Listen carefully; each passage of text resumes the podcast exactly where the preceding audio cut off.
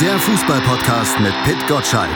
Im Doppelpass mit meinsportpodcast.de. Hallo und herzlich willkommen zu einer neuen Ausgabe des Fever Pitch Podcasts hier bei uns auf meinsportpodcast.de. Wir spielen Ihnen also heute wieder den gepflegten Doppelpass mit vielen Gästen und auch dem wiedervereinten Stammpersonal. Mein Name ist Malte Asmus und nach einer Woche Urlaub, da hatte ich schon ein bisschen Sehnsucht nach dem Namensgeber unseres Podcasts. Hallo Pit Gottschalk. Hallo moin. Ja. Die wichtigste Frage ist natürlich, hast du dich erholt? Bist du wieder fit für den Doppelpass bei Fever Pitch? Selbstverständlich. Bestens erholt und vor allen Dingen auch bestens auf dem Laufenden gehalten worden. Du hattest ja auch während meines Urlaubs täglich dein Newsletter um 6.10 Uhr rausgesendet. Da konnte ich dann auch schon gleich mich früh am Morgen über das aktuelle Fußballgeschehen informieren und habe dann auch die Länderspielpause ganz gut verkraftet. Hast du sie auch ja, gut bist verkraftet? Du ja viel schlauer als ich. Ne? Du hast wenigstens die Länderspielpause genutzt. Ich äh, bin immer noch in der Nacht dann, äh, äh, sag mal, am Werkel am Computer und äh, ähm, habe mir nicht die Füße, äh, nicht erlaubt, die Füße hochzulegen. Aber so clever wie du muss ich halt noch werden. Einer muss ja irgendwie arbeiten und muss ja die Nation dann auch aufklären über das, was passiert ist mit der Nationalmannschaft. Wollen wir eigentlich noch drüber sprechen? Eigentlich hast du im Fever Pitch Newsletter alles geschrieben und die Aktualität in der Bundesliga ist ja eigentlich auch interessant genug. Ich denke auch, wir sollten uns wieder freuen auf das kommende Wochenende. Ich bin ganz heiß auf die Bundesliga. Habe mich genug geärgert, genug gezittert. Äh, ein bisschen Fußballfan ist man ja doch auch als kritischer Beobachter bei der Nationalmannschaft, dass die Deutschen ähm, halt gegen die Niederlande verloren haben. Aber abhaken, drei Punkte aus Nordirland mitgebracht. Äh, insofern glaube ich nicht, dass die äh, EM-Qualifikation in Gefahr ist. Volle Kraft voraus Richtung Bundesliga. Also gucken wir auf das, was am Wochenende ansteht. Und da haben wir zwei Themen uns mal rausgepickt aus dem Strauß an Themen, die die Bundesliga natürlich dann auch in dieser Woche wieder bietet. Zum einen, da kommen wir nicht drum herum, Topspiel in dieser Woche. Wenn plötzlich auch eingeschweißte Bayern-Hasser zu Bayern-Fans werden, dann weiß eigentlich der Bundesliga-Fan, es kann nur gegen einen Club gegen, gehen, gegen RB Leipzig. Ganz genau. Die Leipziger sind immer noch äh, im wahrsten Sinne des Wortes das rote Tuch der Bundesliga. Wir haben es bisher Spieltag für Spieltag ähm, erlebt, aber man muss anerkennen, die spielen einen guten Fußball. Jetzt sind sie Tabellenerster. Äh, eine Wiederauflage des DFB-Pokal-Endspiels gegen Bayern München am Samstagabend, Top-Uhrzeit 18.30 Uhr. Ich bin sowas von heiß äh, auf dieses Spiel und gespannt, ob die Titelprüfung ähm, tatsächlich auf Seiten der äh, Leipziger positiv ausgeht. Wir haben zwei gleich, äh, gleich zwei Gäste zu diesem Thema dann auch bei uns hier bei Fever Pitch im Podcast. Justin Kraft zum einen von Mirsan Roth, profunder Bayern-Kenner, der auch das Buch geschrieben hat, Generation Lahmsteiger, die goldene Ära des FC Bayern. Ein sehr empfehlenswertes Buch. Ich kann es nur jedem ans Herz legen. Wirklich gutes Buch. Und der schätzt uns dann auch den Gegner der Bayern noch mal ein bisschen ein. RB Leipzig, was erwartet er von denen in dieser Saison und was tippt er natürlich dann auch für das Duell am Wochenende? Und wir haben noch einen zweiten Experten, einen richtigen Leipzig-Kenner ja, den Guido Schäfer. Der Guido Schäfer, früher Profi bei Mainz 05, irgendwann hat sie in den Osten verschlagen. Darüber muss ich mit ihm äh, reden, dachte ich mir.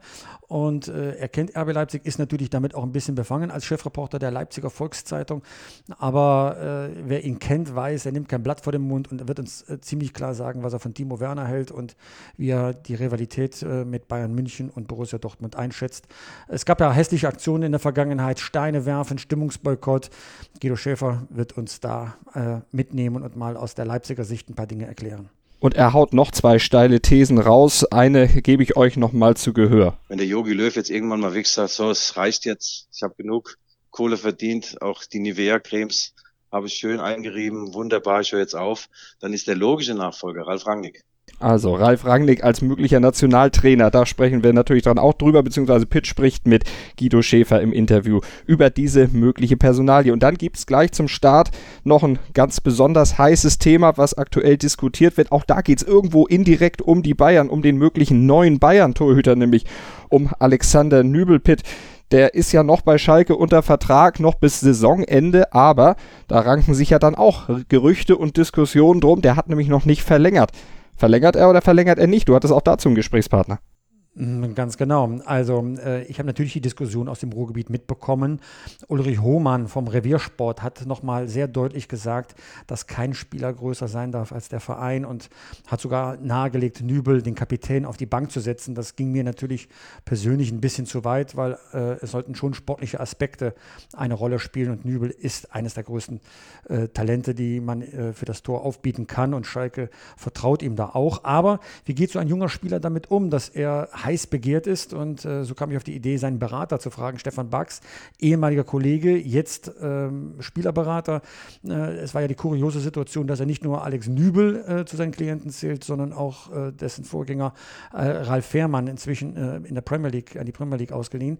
Ähm, insofern war ich mir ziemlich sicher, dass das ein guter Gesprächspartner ist. Wie ist die Situation von Alex Nübel? Und er hat da eine ziemlich klare Antwort dazu gegeben. Und da hören wir jetzt rein, hier bei Fever Pitch auf meinsportpodcast.de. Stefan, die Vertragssituation bei Alexander Nübel ist eine Hängepartie. Warum eigentlich? Ähm, auf Alex ist im letzten Jahr, kann man schon sagen, ziemlich viel eingeprasselt. Er ist ja als äh, ganz junger Spieler in die Saison gestartet, äh, der eine klare Nummer zwei war, ist dann im Laufe der letzten Saison durch Verletzung von Rolf Fährmann zu seinen ersten Einsätzen gekommen, ist dann im Winter zu neuen Nummer eins gemacht worden. Das ist erstmal soweit so normal in Anführungsstrichelchen. Aber dann äh, hat er durch seine Leistung ähm, viele, viele Vereine auf den Plan gerufen, viele davon große Vereine. Und ähm, das ist halt in der Kürze der Zeit äh, für einen jungen Spieler doch recht ungewöhnlich und das muss er auch erstmal verarbeiten. Jetzt läuft sein Vertrag aber am Ende der Saison aus. Uli Hohmann vom Reviersport bemängelt einen untragbaren Zustand für den FC Schalke. Hat er recht? Ein untragbarer Zustand wäre es ja, wenn man äh, Schalke nicht über das, was man gerade denkt und vorhat, informiert. Die Verantwortlichen von Schalke 04 sind ähm, über alle aktuellen Stände informiert. Sie haben ja mit dem Markus Schubert für all, alle Fälle auch schon einen talentierten Mann verpflichtet für die nächste Saison. Wir haben also auch schon vorgebaut. Also von daher kann ich diese Vorwürfe nicht verstehen. Warum verlängert er nicht einfach? Ähm, ein Torhüter ist eine spezielle Position. Ähm, es, der kann nicht einfach ein- und ausgewechselt werden. Das heißt, äh, wenn er bei einem Verein absagt, äh, dann besteht vielleicht die Möglichkeit, dass er einen anderen jungen verpflichtet und diese Stelle dann auf Jahre zu ist. Und sowas will dann eben wohl überlegt sein. Woran hängt denn seine Unterschrift? Also die von Alexander Nübel. Die Unterschrift von Alexander Nübel hängt unter anderem an der sportlichen Perspektive, aber auch an persönlichen Dingen, die ich ähm, gar nicht weiter erläutern möchte. Aber bleiben wir mal bei der sportlichen Perspektive. Ähm, der hat natürlich schon Interesse daran, möglichst hoch und möglichst international zu spielen. Und deshalb äh, schaut er sich auch an, wie die Entwicklung auf Schalke vorangetrieben wird. Nun kann ja so eine Saison ziemlich lange dauern, äh, ziemlich genau bis Mai, bis man weiß, äh, wohin die Reise geht. Wie ist dann der zeitliche Ablauf bei einem Spielerberater? Also dazu muss ich erstmal eines klarstellen. Ähm, der Alex wird jetzt von Teilen der Öffentlichkeit und der Fans dazu gedrängt, sich jetzt schon zu outen, was mache ich denn am Saisonende. Laut Statuten darf er aber erst ab äh, Januar mit anderen Vereinen überhaupt reden. Er hat noch ein Jahr Vertrag, den hat er bei vollem Bewusstsein unterschrieben, genau wie Schalke 04. Der hält, verhält sich also komplett vertragskonform. Der macht nichts falsch. Und er darf erst ab Januar mit anderen Vereinen reden. Bevor er sich also auf Schalke bindet, muss ihm ja zumindest mal die Chance gegeben haben, sich andere Dinge konkret anzuhören. Darfst du denn als Berater mit anderen Vereinen reden? Das steht mir frei. Ich darf halt nur keine Vertragsverhandlungen führen. Ähm, die Vereine, die interessiert sind, die hinterlegen das bei mir. Und äh, ich gebe das, was sie sagen, an den Alex weiter. Der ist also schon informiert, welcher Verein konkret Interesse hat. Aber ähm, Verträge oder Vertragslaufzeiten oder gar Konditionen, die kann es noch gar nicht geben. Wäre es für dich einfacher zu sagen, er geht am Ende der Saison zu Bayern München? Ähm, ja, ich bin ja persönlich Dortmunder, deswegen wäre das für mich gar nicht so einfach. Aber um mich geht es ja hier nicht. Letztlich hat er die Auswahl, hätte er die Auswahl aus, aus mehreren Vereinen. Übrigens hat Schalke 04 auch ein sehr, sehr gutes Angebot abgegeben. Äh, ist ja nun auch nicht gerade ein kleiner Club. Ähm, das heißt, ähm, leicht ist nichts davon, weil dem Club, dem er zusagt, da muss er eben fünf, sechs anderen Clubs, die auch Rang und Namen haben, absagen. Er hat ja hier die Kapitänsbinde auf Schalke bekommen. Kann eine solche Entscheidung seine eigene persönliche Perspektive beeinflussen? Ähm, ja, soweit ich weiß, ist die ähm, Kapitänsbinde erstmal unabhängig davon, äh, von, seiner, von seiner Vertragssituation ähm, äh, die Entscheidung getroffen worden. Ähm, der Trainer hat einfach schlichtweg ihn als die geeignetste Person, sowohl sportlich als auch charakterlich empfunden. Und da er weiß, dass Schalke vor einer nicht leichten Saison steht, Umbruch und so weiter, ähm, war ihm, glaube ich, die Vertragssituation erstmal herzlich egal, sondern er will maximalen sportlichen Erfolg. Deshalb spielt Alex und deshalb ist er auch Kapitän. Gibt es da weitere Faktoren, die man als Berater berücksichtigen muss bei einem jungen Torwart? In erster Linie will ich ihn zu nichts drängen. Es erscheint ja auch immer das Bild, als macht, macht ein Spieler nur das, was ein Berater ihm sagt, sei praktisch eine Marionette. Jeder, der Alex ein bisschen näher kennt, weiß, dass genau er das nicht ist. Der hat seinen eigenen Kopf. Das heißt, ich kann ihm Pro und Contra von vielen Dingen zeigen und aufzeigen, kann auch von meiner Erfahrung berichten, entscheiden, wird und wird er dann selbst. Das macht er auch. Ähm, meine Aufgabe ist tatsächlich, ähm, ihm Pro und Contra so gewissenhaft wie möglich aufzuzeigen. Wagst du eine Prognose, ob er auf Schalke bleibt? Schwer zu sagen. Also ganz ehrlich, hört sich jetzt ein bisschen komisch an, aber in seine innersten Gedanken bezieht er mich auch nicht ein. Ähm, ich kriege manchmal ähm, ja so Sätze von ihm zu hören, da denke ich, ach guck, ne, dieser Verein ist jetzt also raus und das hört sich dann zwei Tage später schon wieder ganz anders an. Ähm, ich, ohne jetzt Namen zu nennen, ähm, ein, zwei Vereine würde ich sagen, sind eher chancenlos, aber ähm, Schalke definitiv nicht. Besteht dadurch auch eine Chance, dass Ralf Fährmann, das ist ein anderer Klient von dir, zurückkommt zu Schalke 04? Ja, Ralfs Situation ist ja auch erstmal, wir müssen jetzt erstmal über Verträge reden. Seine Vertragssituation ist so, dass er ein Jahr ausgeliehen ist und nach diesem Jahr äh, nach Schalke zurückkehrt.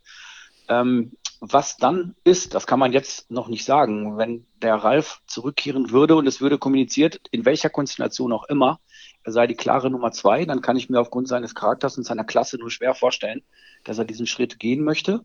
Ähm, wenn er ein offenes Rennen hat bei seiner Rückkehr, dann glaube ich schon, weil Schalke ist ein Herzensverein. Stefan, vielen Dank für das Gespräch. Ich bedanke mich auch. Stefan Bax, der Berater von Alexander Nübel über diese Personalie und über den möglichen weiteren Weg seines Schützlings ist ja noch nicht bekannt. Es wird noch drüber nachgedacht.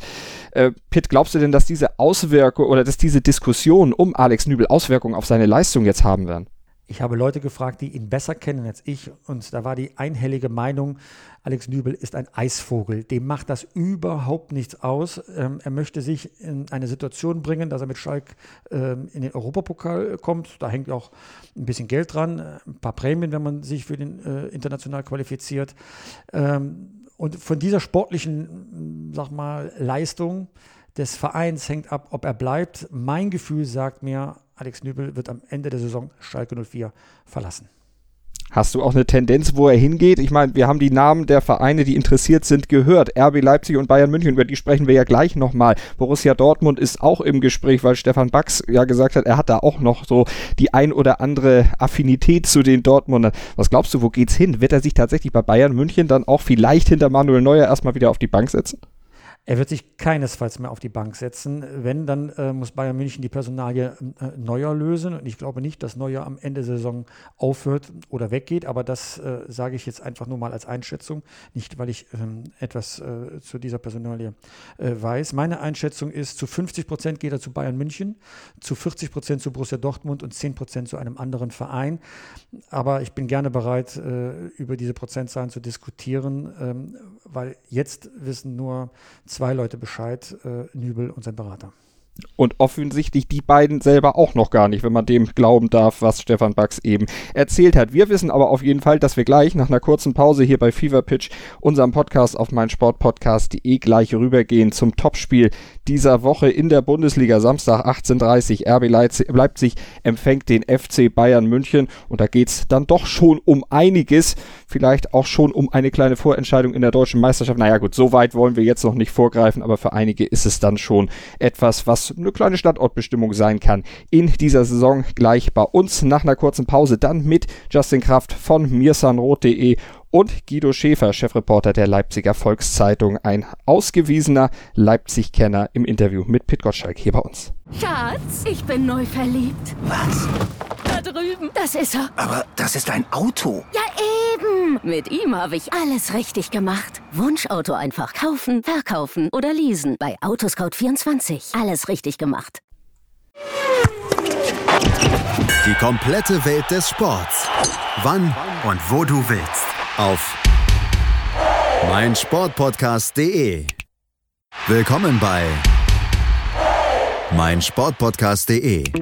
Wir sind Podcast. Wir bieten euch die größte Auswahl an Sportpodcasts, die der deutschsprachige Raum so zu bieten hat. Über 20 Sportarten, mehr als 45 Podcast-Serien Über 9000 veröffentlichte Podcasts und über 5 Millionen Podcast-Downloads allein im Jahr 2018. Wir sind Podcast. Wir sind meinsportpodcast.de. Fever Pitch auf mein Sportpodcast.de mit Pit Gottschalk und meiner Wenigkeit Malte Asmus und wir blicken jetzt in unserer aktuellen Sendung auf das Wochenende, auf das Topspiel zwischen RB Leipzig und Bayern München. RB Leipzig perfekt in die Saison gestartet, drei Spiele, drei Siege, Tabellenführer. Die Bayern, gut, die haben schon mal Punkte lassen müssen, aber zuletzt, da zeigte die Formkurve dann doch wieder nach oben. Man ist vor der Länderspielpause also wieder in der richtigen Richtung unterwegs gewesen und auch transfertechnisch hat sich das ja alles dann doch noch ins Positive gekehrt aus Sicht vieler Bayern-Fans und Beobachter. Denn die Bayern, die konnten mit Perisic und Coutinho vor dem Schluss des Transferfensters ja tatsächlich dann noch personell ein bisschen nachlegen und die vorher doch so kritisierte Bilanz dann etwas aufmöbeln. Ja, am Wochenende also Leipzig gegen Bayern München. Pitt, auch für dich schon eine erste Standortbestimmung? Naja, da wird ja keine Meisterschaft entschieden. Ähm, dafür ist es noch wirklich viel zu früh. Aber es hat eine gewisse Signalwirkung. Kann Leipzig schon mit so einem Druck umgehen? Kann man Bayern München in Schach halten? Ähm, die Meisterschaft wird in ganz anderen Spielen entschieden, nämlich da, wo man die Punkte leichtfertig ähm, verliert. Wir erinnern uns, Bayern München, erster Spieltag, mal zwei Punkte liegen lassen. Äh, sowas darf nicht häufig passieren. Man hat es letzte Saison gesehen, was dann äh, bei Borussia Dortmund passieren kann. Also für RB Leipzig ist das eine Standardbestimmung. Ist Julian Nagelsmann jetzt so weit, dass er dem Feinschliff ansetzen kann? Äh, die Mannschaft ist über Jahre gewachsen, hat mit Ralf Rangnick jetzt den Platz, dritten Platz erreicht, damit die Champions League. Äh, und jetzt äh, kommt die nächste Stufe, äh, das Pokalfinale war ein, schon, hin, schon ein Hinweis darauf, wie groß die Ambitionen sind. Meisterschaftskampf, man wird das immer versuchen zu dementieren, dass man schon Meister werden kann. Auch das äh, hört man äh, von fast allen Protagonisten bei RB Leipzig. Aber die Wahrheit ist, wenn man Erster ist, äh, hat Julian Nagelsmann als äh, Schleifer dort äh, geholt, dann will man auch äh, mindestens mittelfristig ganz oben angreifen. Und das ist jetzt eine Signalwirkung, die von diesem Spiel ausgeht. Im Moment stehen sie ganz oben auf Platz 1 nach drei Spieltagen. Die Bayern, die standen in den letzten Jahren am Saisonende dann immer ganz oben. Und das wollen sie natürlich in dieser Saison auch wieder. Und da haben wir doch tatsächlich dann auch mal bei einem nachgefragt, der die Bayern wirklich sehr, sehr gut kennt. Wie beurteilt er denn die Entwicklung bei RB Leipzig und was erwartet er von Leipzig in dieser Saison? Justin Kraft, Blogger und Podcaster bei Sanrot.de und Autor des Buches Generation Lahmsteiger, die goldene Ära des FC Bayern. Der hat uns ein kleines Statement zu RB Leipzig in dieser Saison übermittelt. Wir hören mal rein, was er von den Bullen jetzt erwartet in dieser Saison. Ich glaube tatsächlich, dass RB Leipzig in dieser Saison erstmals den Sprung nach ganz oben packen könnte. Mit ganz oben meine ich, ähm, dass sie nachhaltig im Titelkampf dabei sind. Ob sie es dann am Ende wirklich packen und Bayern oder auch Dortmund stürzen, das hängt von vielen Faktoren ab. Ich glaube, dass ja, Dortmund und Bayern vielleicht noch einen Tick weiter sind als RB Leipzig mit ja, einem relativ breiten Kader, wie ich finde, aber halt auch mit einem neuen Trainer, der eine neue Spielphilosophie mit den Jungs einstudiert. Ich glaube, das braucht alles noch ein bisschen Zeit. Umso beeindruckter war ich von den ersten drei Spielen. Ähm, ja, und ich denke, dass die Partie gegen Bayern schon ein erster Fingerzeig dahingehend sein wird, ob Leipzig wirklich diesen ganz letzten Schritt da oben noch gehen kann. Äh, auf Dauer, auf Langstrecke glaube ich schon, dass Leipzig das schaffen wird. Dafür sind die Bedingungen einfach zu gut. Und ich glaube, dass sie mit Nagelsmann jetzt einen Trainer haben, der das ja, langfristig umsetzen kann und äh, der den ein oder anderen Titel dann für Leipzig auch wahrscheinlich einsacken wird. Also langfristig eine Mannschaft, die mit den Bayern konkurrieren kann, ihnen Paroli bieten kann. Pitt, du hast auch einen Leipziger gefragt, ein Mann, der RB Leipzig verbunden ist, beruflich verbunden ist, als Chefreporter der Leipziger Volkszeitung, Guido Schäfer. Auch der hat das ganze Konstrukt Leipzig natürlich schon seit Jahren beobachtet, ist, glaube ich, seit fast 20 Jahren in Leipzig als Journalist unterwegs und kennt aber auch die Bundesliga aus eigener Anschauung. Äh, Guido Schäfer, einer der profundesten Leipzig-Kenner aus deiner Sicht? Mit Sicherheit. Also er ist eine Institution in Leipzig, weil er sehr nah an der Mannschaft dran ist. Ähm, ich bin mir nicht ganz sicher, ob er nicht sogar heimlich äh, die Spieler äh, mit beeinflusst, ob sie gehen oder, oder bleiben sollen. Zumindest erzählt er auch ähm, in diesem Gespräch, dass er mit Timo Werner im Vertragspoker bei Bayern München Kontakt hatte und hat ihm aufgezeigt, dass er äh, sinngemäß äh, die Koffer für Lewandowski tragen dürfte, wenn er dorthin wechselt. Also äh, das muss man schon sehr ernst nehmen, äh, was er aus der Mannschaft äh, Beweis und deswegen habe ich mich sehr gefreut auf das Gespräch mit ihm.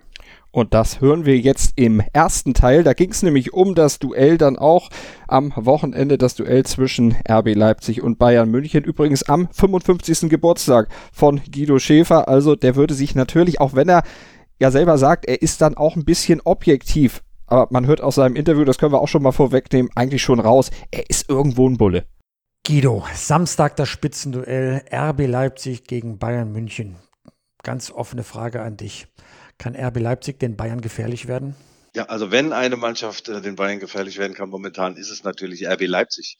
Also was sie haben, ist schon immer gewesen. Sie haben Lust, nach vorne zu spielen. Sie wollen jedes Spiel gewinnen, auch gegen die Bayern.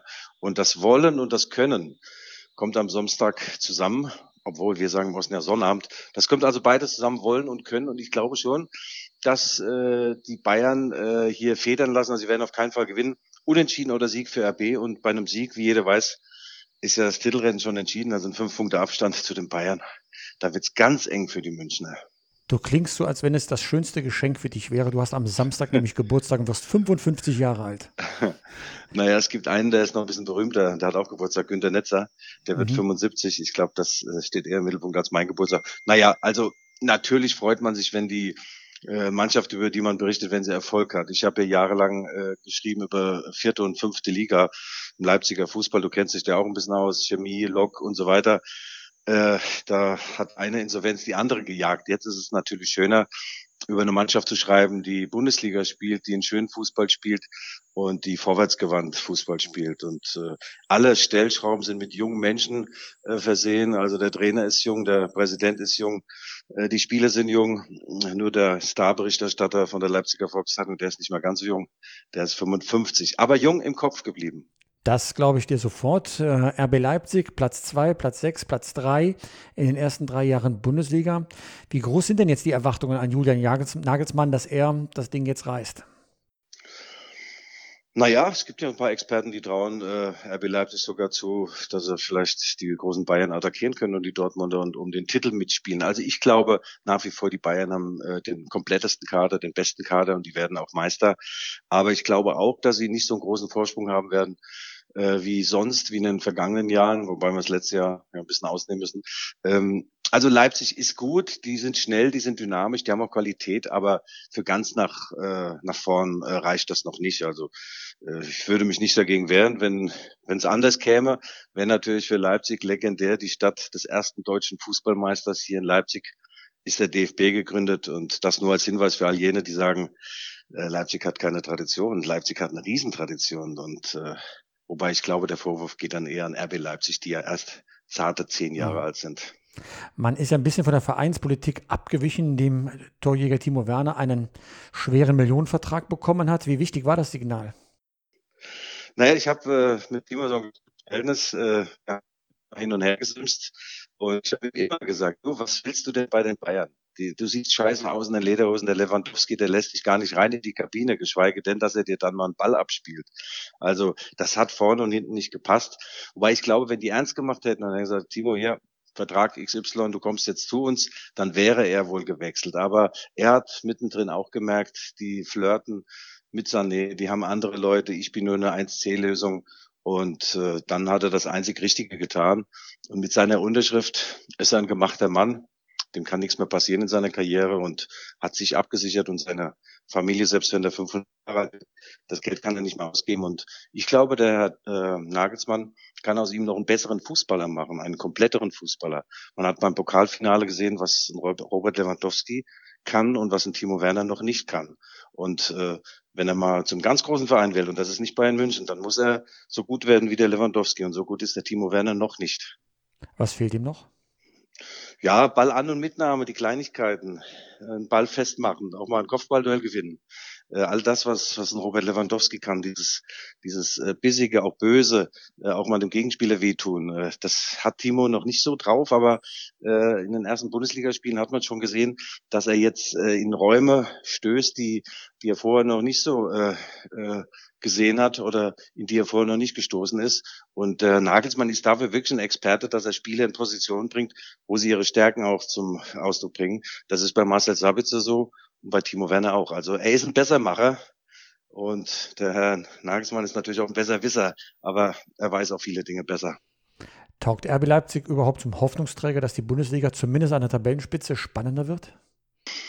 Ach, ich glaube, in, in Deutschland gibt es viele Menschen, die das eigentlich ganz gut finden, was, was RB Leipzig da macht, die sich. Bist du dir da sicher?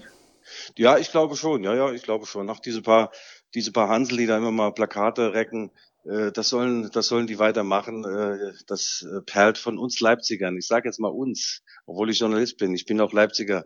Das perlt ab wie Wasser von der Ente. Also Leipzig ist eine geile Stadt. Leipzig hat jetzt die dazugehörige Fußballmannschaft und das gefällt einigen nicht, aber vielen gefällt es. Und ich glaube schon, dass die auf Jahre hinweg unter den ersten drei, vier in der Bundesliga mitspielen werden.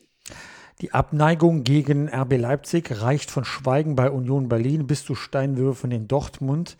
Ja. Hast du eine Erklärung für diesen Hass? Naja, das waren jetzt zwei extreme Beispiele. Also ansonsten hat sich das äh, sehr, sehr normalisiert.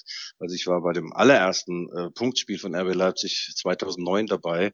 Das war auf dem Ernst-Appe-Sportfeld ein kleiner Nebenplatz ähm, bei der U23 von Karl Zeiss Jena. Ins große Stadion wollte man wollte man die Roten Bullen nicht lassen, hat man auf einem Nebenplatz gespielt und da kam es wirklich zu skandalösen äh, Ereignissen. Da wurden Spieler bespuckt, da, die wurden teilweise auch geschlagen und, und auch die Fans, das war unfassbar. Mit dem äh, Schlusspfiff sind die Spieler zum Mannschaftsbus gerannt und äh, dann geflüchtet. Und ich habe damals geschrieben, also wenn der erste Schritt den Weg weist, dann gute Nacht, dann ebnet der Dietrich Mateschitz das Trainingsgelände am Kotterweg wieder ein und macht eine Kartbahn draus.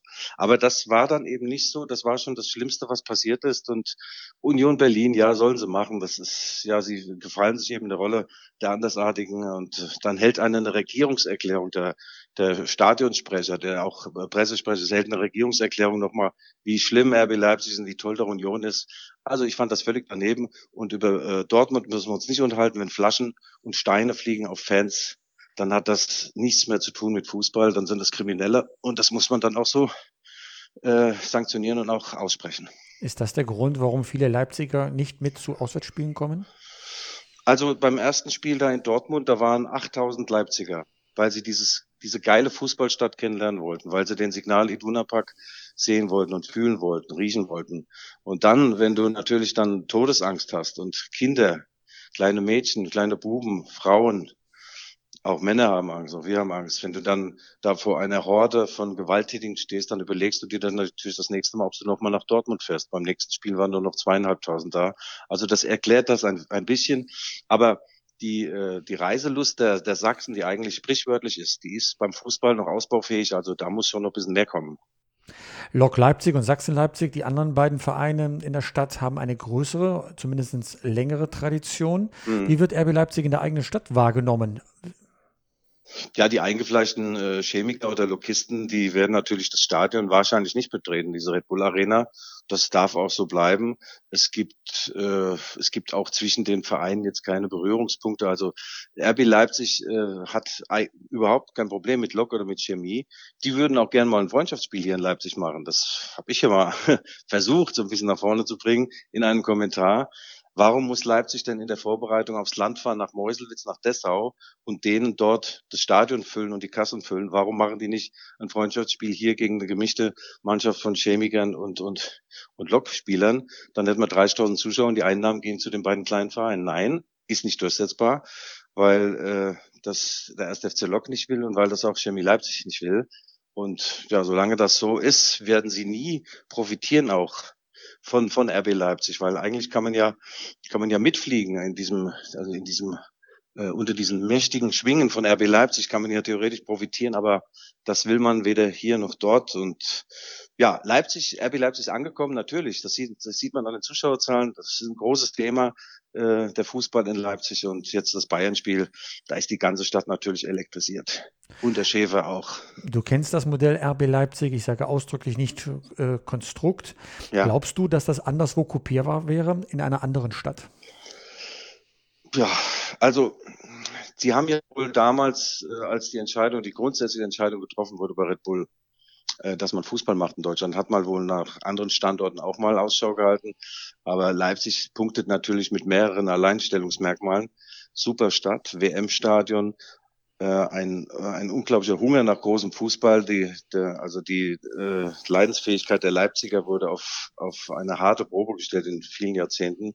Und dann hier nach Leipzig zu gehen, war genau die richtige Entscheidung. Und wir haben als Zeitung vor Ort haben natürlich ein Stück weit, glaube ich, auch dazu beigetragen, dass Herr Matisch jetzt gesagt hat, okay, das machen wir, hier sind wir gewollt. Also wir haben keinen roten Teppich ausgerollt, aber er war schon rötlich gefärbt, weil wir gesehen haben, das ist die Chance, die einzige Chance, mittelfristig wieder Profifußball zu spielen. Ob jetzt Coca-Cola irgendwann sagt, jetzt gehe ich mal aufs flache Land und mache dort einen Bundesliga-Verein, ich weiß das nicht. Ich weiß, es gibt da die elf Freunde, Philipp Köster sagt immer, davor hat er tierische Angst, dass große Unternehmen das machen.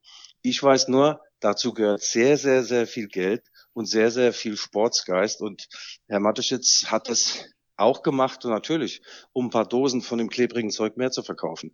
Aber in erster Linie ist das ein Sportler, es ist ein, ein Gewinnertyp, ein Spieler und ich glaube, das ist für ihn das Schönste, dass er mit seinem Spiel im wahrsten Sinne des Wortes gewonnen hat. Dass er dann auch ein paar Dosen mehr verkauft, ist auch schön. Guido Schäfer also zum Duell der Bayern in Leipzig an diesem Wochenende. Pitt, man hört bei ihm ja raus, er ist als Vereins Reporter natürlich irgendwo involviert. Warst du das in deiner Karriere auch mal so involviert bei einem Verein, dass du auch sagen konntest, ja, die sind mir auch irgendwie so ein bisschen ans Herz gewachsen? Ja, das kann man gar nicht verhindern. Wenn man mit den Spielern Tag aus, Tag ein zu tun hat, dann baut man eine Beziehung auf.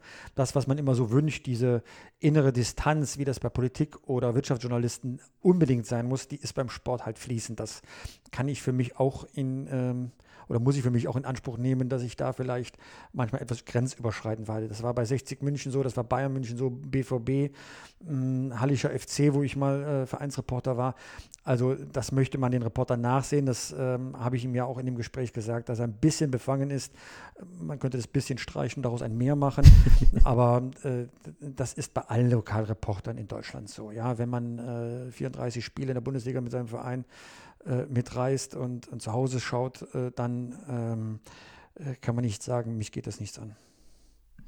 Und dann wollen wir natürlich auch nochmal einen, der auch bei den Bayern dann involviert ist, den Justin von Mirsan Roth nämlich auch nochmal hören. Der hat nämlich uns auch noch seine Erwartungen an das Spiel dann direkt an das Spiel und vor allen Dingen auch an das Ergebnis, was dann möglicherweise bei rauskommt, dann auch nochmal geschildert und auch erzählt, worauf es denn für die Bayern aus seiner Sicht bei diesem Spiel ankommen wird ich erwarte tatsächlich ein sehr äh, intensives Spiel. Leipzig hat jetzt in den ersten drei Spielen nicht ganz so hoch und aggressiv gepresst wie in den letzten Jahren, hat aber immer noch eine unglaublich hohe Intensität im, im eigenen Spiel.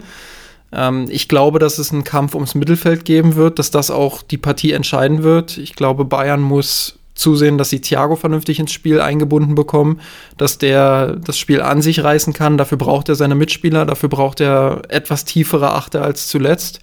Äh, dazu braucht er vielleicht auch die Außenverteidiger, die ihm dort im Mittelfeld ein bisschen helfen. Und ich denke, wenn da die Struktur ein bisschen besser ist, dann hat Bayern natürlich alle Mittel, um Leipzig zu schlagen. Und ja, dementsprechend glaube ich, dass es ein sehr enges Spiel wird. Leipzig, wie ich schon gesagt habe, äh, sehr oder relativ weit für, für die Tatsache, dass da ein neuer Trainer vorhanden ist und dass der auch was Neues mit denen einstudieren will. Und die Bayern mit den üblichen Strukturproblemen, die sie auch in der letzten Saison schon hatten, aber mit einer unglaublichen Mentalität und mit einer wirklich, wirklich guten Mannschaft, ähm, ja, die am Ende des Transferfensters ja dann doch noch äh, ja, relativ positiv ähm, sich gestaltet hat und ja, ich gehe von einem Duell auf Augenhöhe aus, dass der FC Bayern knapp für sich entscheiden wird mit 2 zu 1 am Ende. Pitt, 2 zu 1 sagt Justin. Was glaubst du, wie wird es am Ende ausgehen an diesem Wochenende? 2 zu 2. Das wird ein Spektakel sein. Es wird ein Spektakel sein, viele Tore. Ähm, Leipzig wird 1-0 in Führung gehen, dann wird Bayern 2-1 führen und dann 2-2. Boah, da lege ich mich jetzt aus dem Fenster raus. Und alle werden hinterher sagen, der hat ja gar keine Ahnung ähm, vom Fußball, ehrlich gesagt.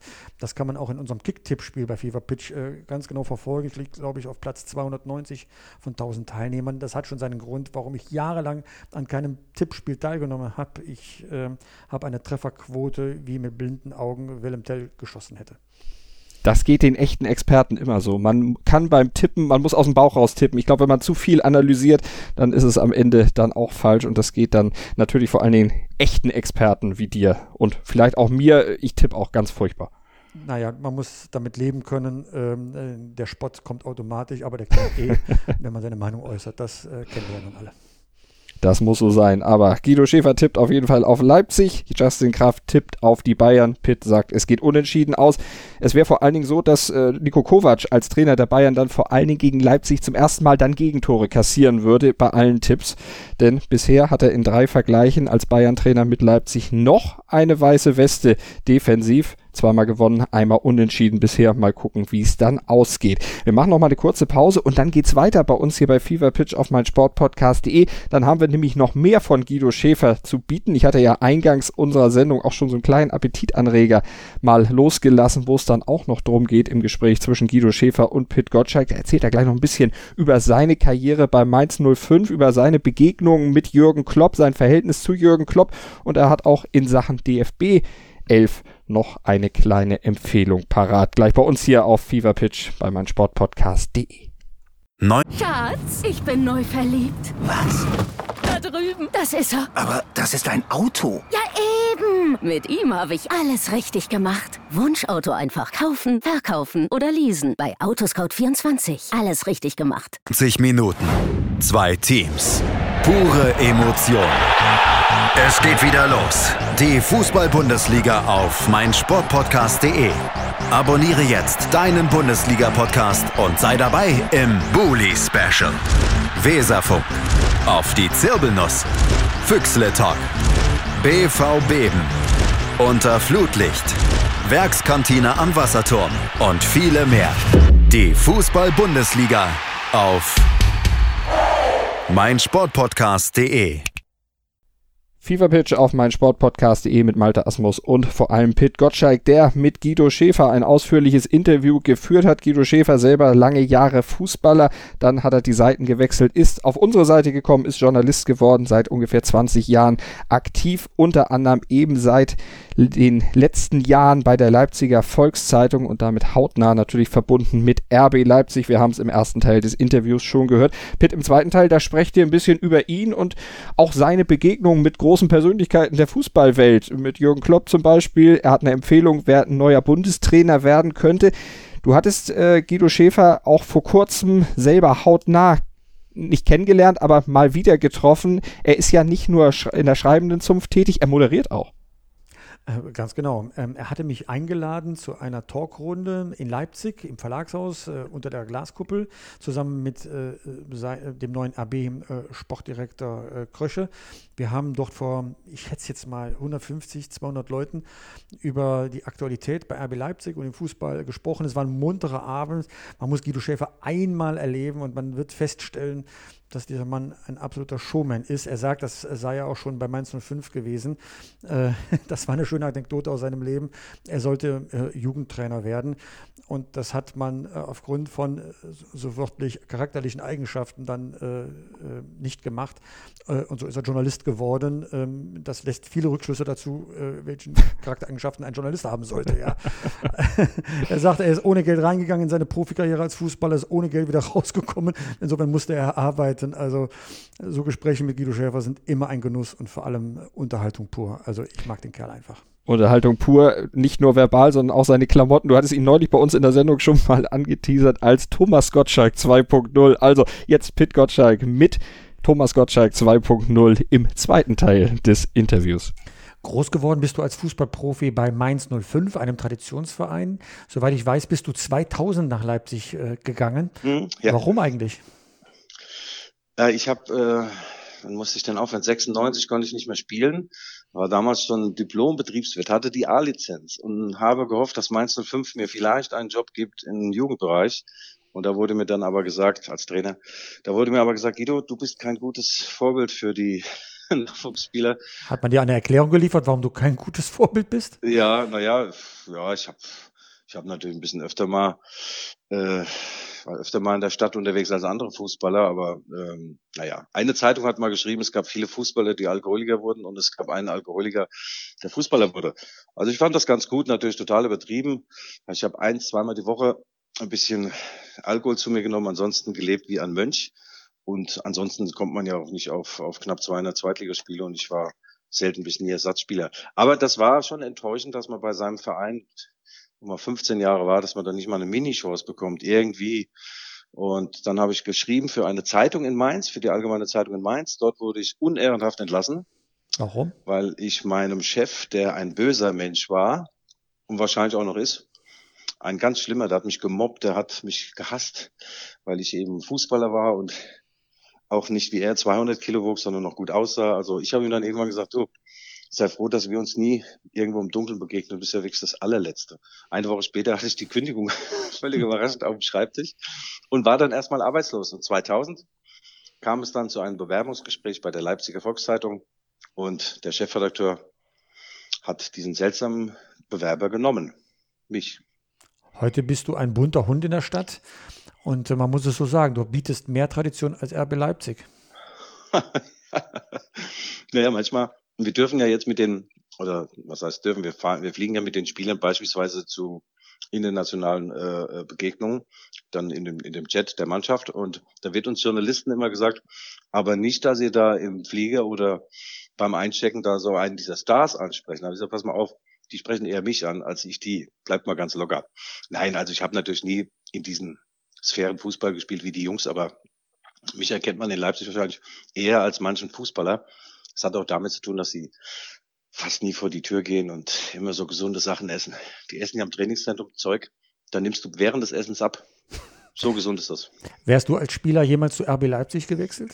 Ja klar, sofort. Warum? Ich wäre aber wahrscheinlich nach einer Woche sofort auch wieder rausgeschmissen worden.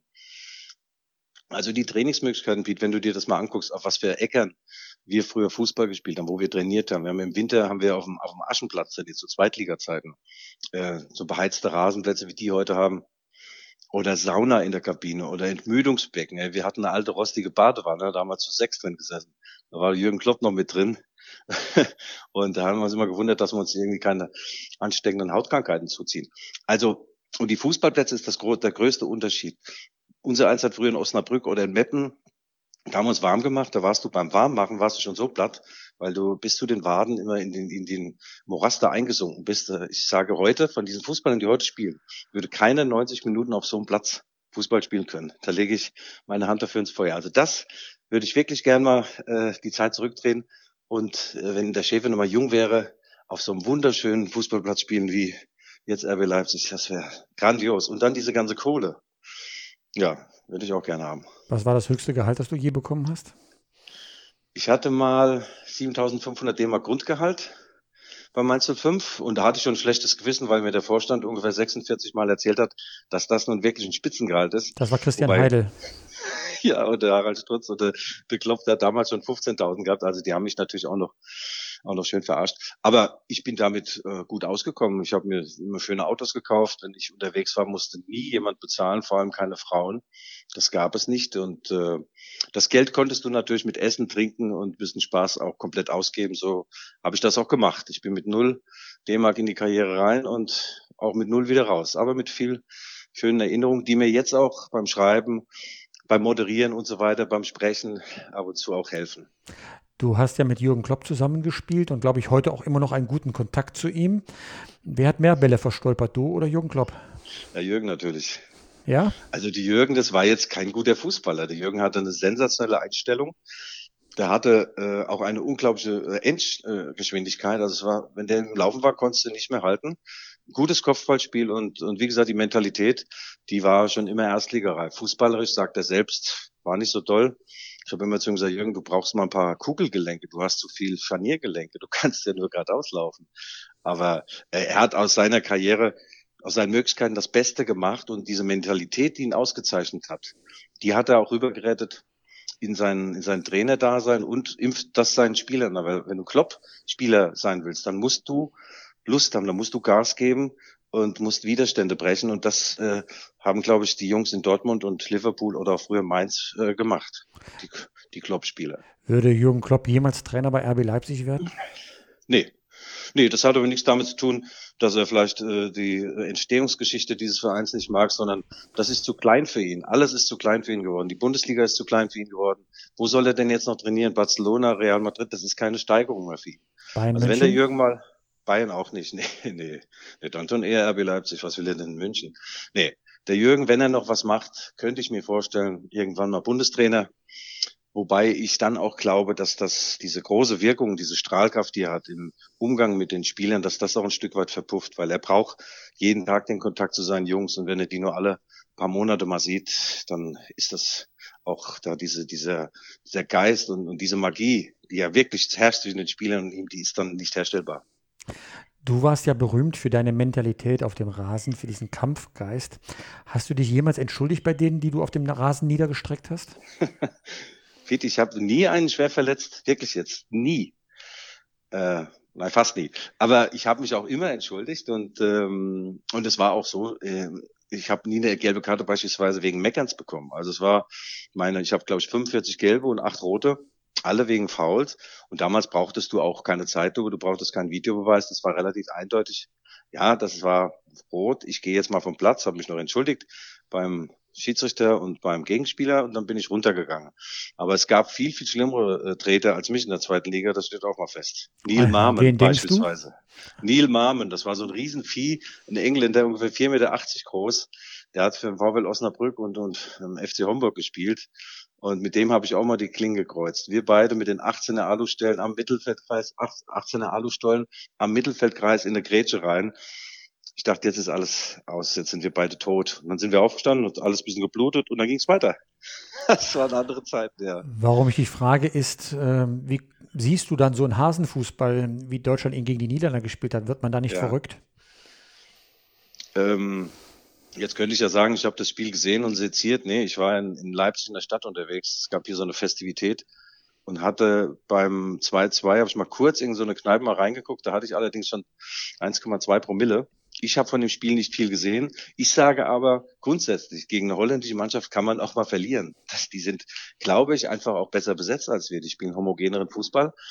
Ähm, und Hasenfußball, das tut, also ich tue mir da immer schwer damit. Auch jetzt das Nordirland-Spiel muss man in Belfast mal vor diesen 60.000 Verrückten muss man mal auflaufen und diese diese Viecher dagegen, die sie da spielen, müssen bei all der Klasse, die Deutschland hat, da muss da auch erstmal viele Widerstände brechen. Also ich bin ein Spielerfreund und habe für vieles, vieles Verständnis und dass da irgendwo die Einstellung fehlt oder eine Mentalität bei einem deutschen Fußballer, das ist mir sehr, sehr selten aufgefallen in den letzten Jahren. Aber dich wird das Spiel ja freuen, immer mehr von RB Leipzig spielen in der Nationalelf. Überrascht dich das? Was meinst du jetzt? Das, Klostermann, äh, Heisenberg, äh, ja. Timo Werner, so. ja, also dein Verein ja. ist ja relativ prominent besetzt. das ist mein Verein, das ist nicht mein Verein, das ist der Verein, über den ich berichte, mhm. und den ich natürlich innig liebe. Klang im Verlauf des Gesprächs ein bisschen anders. Nein, das ist ja toll, das sind drei Leipziger, drei Leipziger in der Startformation der deutschen Nationalmannschaft, das gab's, das gab's natürlich noch nie, in einem Pflichtspiel zumindest noch nie. Und ähm, das, ja, wenn man Jo Kimmich noch dazu nimmt und äh, ja, Gnabry wäre ja auch mal fast hier gelandet und Jogi Löw hat, glaube ich, hier eine Eigentumswohnung. Also ohne Leipzig geht im deutschen Fußball überhaupt nichts mehr.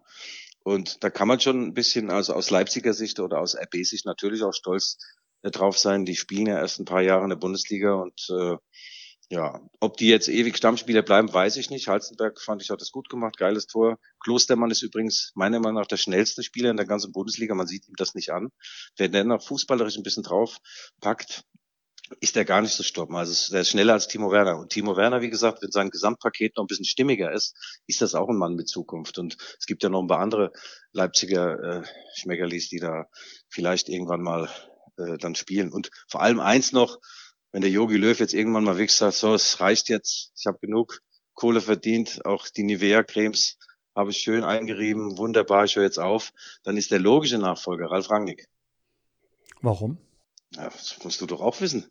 Ganz Deutschland würde nach ihm rufen. Er ist der Beste. Er, er, er ist jemand, der vom Grund auf Dinge anpackt. Ich meine, du musst beim DFB ja nicht jeden Stein äh, aufheben und drunter gucken, aber äh, ich glaube, Ralf Rangnick ist, hat schon bewiesen, dass er gerade so, so Projekte beispielsweise so ein Projekt, was weiß ich, EM, wann ist die, 2022 oder WM 2024, da wäre er der richtige Mann.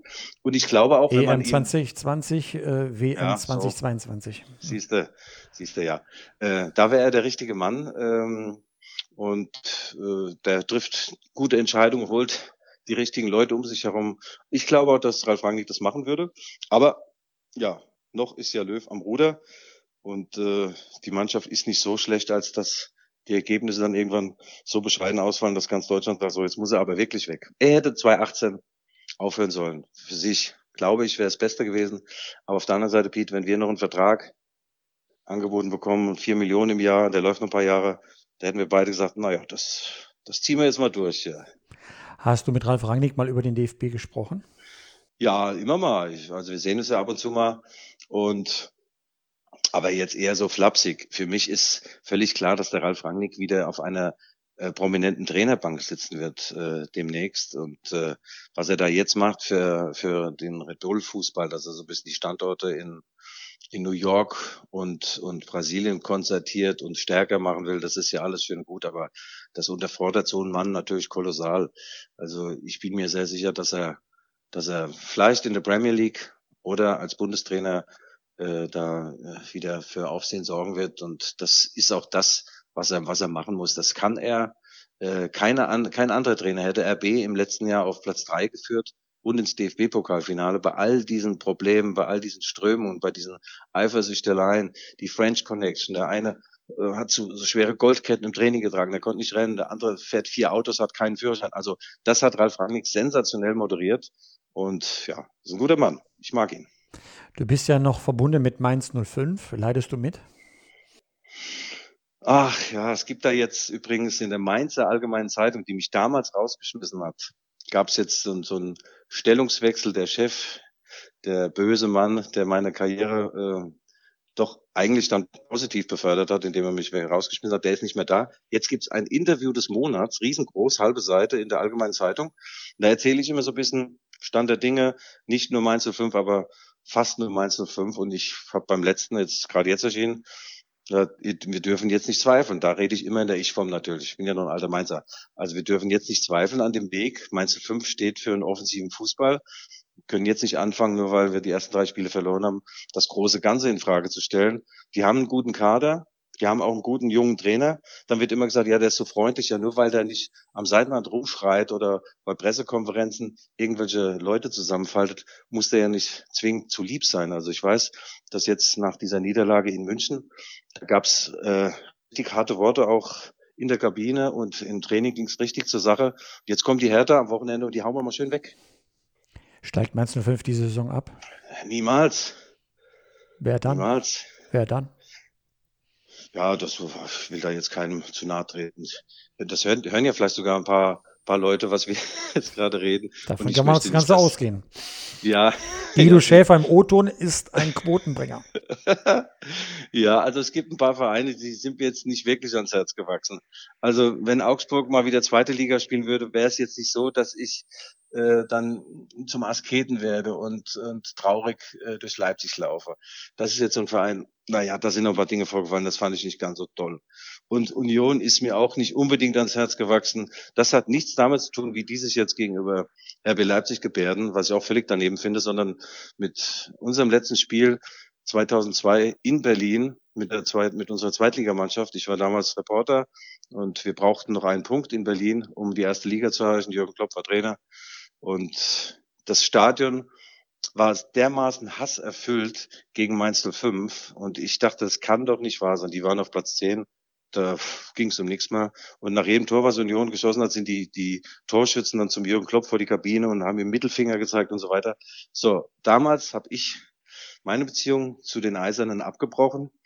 Und äh, sowas kann man auch nicht verzeihen. Also es war das allerletzte. Jürgen hat danach geheult bei der Pressekonferenz und, und wir alle haben äh, ja, geheult. Und diesen Tag werde ich nicht vergessen. Und ansonsten wünsche ich mir allen Vereinen alles Gute, aber ich finde, manche Dinge gehen einfach nicht. Und das war sowas unverzeihlich. 2002. Insider nennen dich Günther. Warum eigentlich? Günther? Mhm.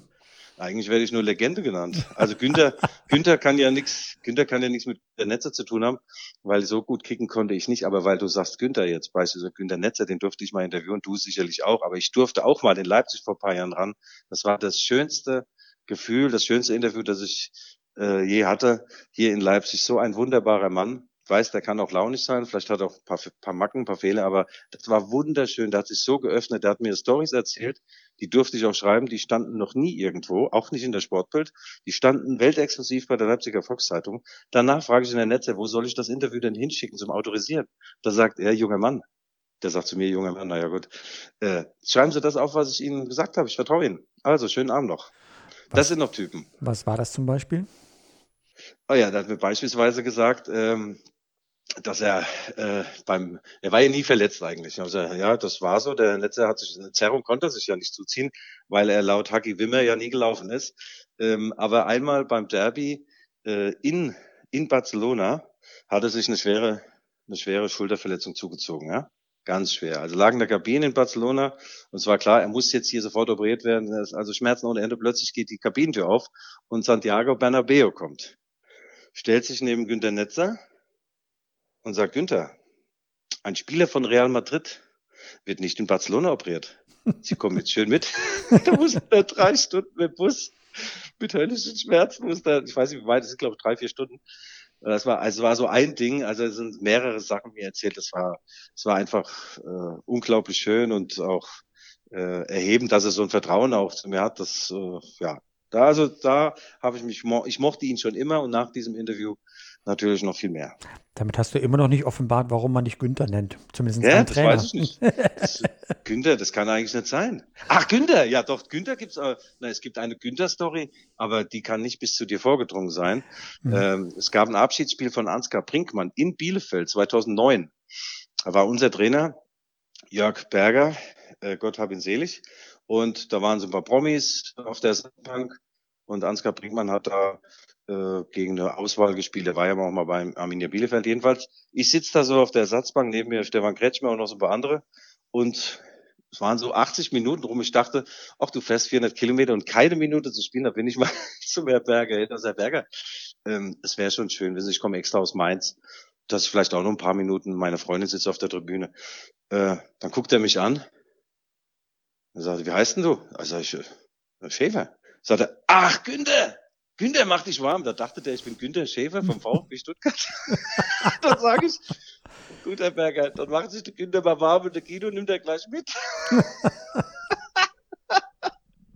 ja, Herrliche ja, Geschichte. War, ja, super war das. Guido oder Günther, Herr Schäfer, ja. herzlichen Dank für das Gespräch. Hat viel Spaß ja, gemacht. Bitte. Grüße. Guido Schäfer im Interview mit Pitt Gottschalk. Ja, Pitt, ich hatte eingangs gesagt, Guido Schäfer, ein Mann, der immer gern mal eine steile These raushaut. Jetzt hat er zum Abschluss dann eben auch noch eine wirklich steile These rausgehauen. Ralf Rangnick als Nachfolger von Jogi Löw. Er sagt, das ist die logische Wahl. Für dich auch logisch? Ähm, zumindest ist er ein Kandidat von dreien, die ich im Moment sehe. Erster Kandidat Jürgen Klopp, aber ich weiß nicht, ob er Liverpool jemals wieder verlassen wird, weil es ihm so gut geht. Und wenn, äh, dann wird es noch zumindest einige Zeit dauern. Ist also momentan nicht äh, erhältlich. Ja? Dann gibt es den Stefan Kunz, der eine fantastische Arbeit macht als Juniorentrainer U21. Einmal den Titel geholt, einmal Vize-Europameister geworden, also äh, wirklich auch äh, große Klasse. Ob er schon Nationalmannschaft, also A-Nationalmannschaft kann müsste man sich nochmal äh, genauer anschauen. Der dritte Kandidat ist und für mich der heißeste Kandidat ist tatsächlich Ralf Rangnick. Ich brauchte Guido Schäfer nicht, äh, um auf diesen Namen zu kommen. Ich ahne auch und ehrlich gesagt weiß ich es auch, dass er das machen würde. Er ist ein Konzeptionist, er ist etwas, der über den Tellerrand hinausguckt, einer, der äh, auch bewiesen hat, dass er äh, im Alltag äh, viel aus der Mannschaft rausholen kann, dass er eine klare Spielidee hat. Eigentlich alle so Dinge, die man aktuell äh, von dieser jungen Mannschaft vermisst, die doch zwei Länderspiele Anfang der Woche oder übers Wochenende da bestritten hat. Also äh, er wäre schon einer, es ist halt nur noch zu früh. Jogi Löw wird definitiv bis zur Europameisterschaft äh, Bundestrainer bleiben. Ob er seinen Vertrag tatsächlich erfüllt, hängt auch ein bisschen ab, wie sich die Mannschaft dort präsentiert äh, und wie, wie, sie dort abschneidet. Aber es ist ja gut, Ralf Rangnick in der Hinterhand zu haben. Ähm, er wird es, glaube ich, sofort machen. Also, wir sind gespannt, wie sich diese Personalie entwickelt, was da passiert und was auch rund um die Nationalmannschaft, um die Bundesliga, um das Topspiel am Wochenende passiert, könnt ihr natürlich dann alles bei Fever Pitch, dem Newsletter, werktäglich montags bis Samstag 6.10 Uhr als E-Mail kostenlos bei euch im E-Mail-Postfach, wenn ihr ihn denn abonniert. Pitt, wo können wir ihn abonnieren? newsletter.pitgottschalk.de und da kann man sich eintragen. Mehr braucht man gar nicht, E-Mail-Adresse und dann freue ich mich darauf, wenn wir Kontakt äh, halten würden. Und dann interessiert mich natürlich auch, was die Leute darüber denken, Feedback. Ich diskutiere immer sehr gerne äh, mit den Lesern, äh, auch auf Facebook. Also würde mich freuen, ist ja kostenlos, tut nicht weh und wenn es einem nicht gefällt, kann man wieder abbestellen. Aber ich glaube, ich kann da schon äh, überzeugen und außerdem kriegt man da wunderbare Links zu anderen Texten, äh, die man vielleicht sonst nicht finden würde. Also ich kann es, äh, aber da bin ich befangen, nur empfehlen. Und ich kann, wie du auch, nur diesen Podcast hier empfehlen, auch den zu abonnieren bei iTunes mit dem Podcatcher eures Vertrauens oder direkt auf mein Sportpodcast.de. Viele Wege führen dorthin Fever Pitch zu hören. Und ihr solltet es weiter eifrig tun und uns gerne auch bei iTunes bewerten, eine kleine Rezension da lassen, ein paar Sternchen hinterlegen, freuen wir uns sehr drüber. Und wenn ihr uns Feedback gebt, sagt uns doch auch gerne, was können wir besser machen, was hättet ihr gerne noch bei uns im Fever Pitch Podcast, was ihr gerne mal hören wollt, was eine schöne Anregung wäre, um euch weiter bei der Stange zu halten, nehmen wir gerne auf, setzen wir gerne für euch um, schon nächste Woche dann wieder hier an dieser Stelle auf mein Sportpodcast.de, Deutschlands größtem Sportpodcast Podcast-Portal Fever Pitch mit Malte Asmus und vor allem Pit Gottschalk. Pit, wie immer, vielen Dank. Bis nächste Woche. Bis dann. War mir eine Freude. Ciao, ciao.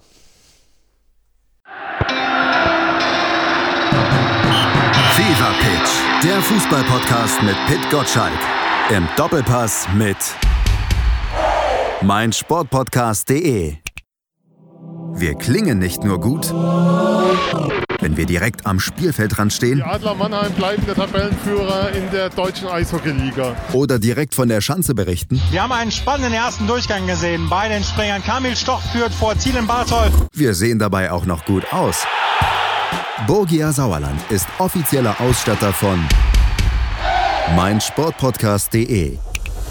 Borgia Sauerland. Berufsbekleidung, Arbeitsschutz und mehr auf borgia-sauerland.de. Schatz, ich bin neu verliebt. Was?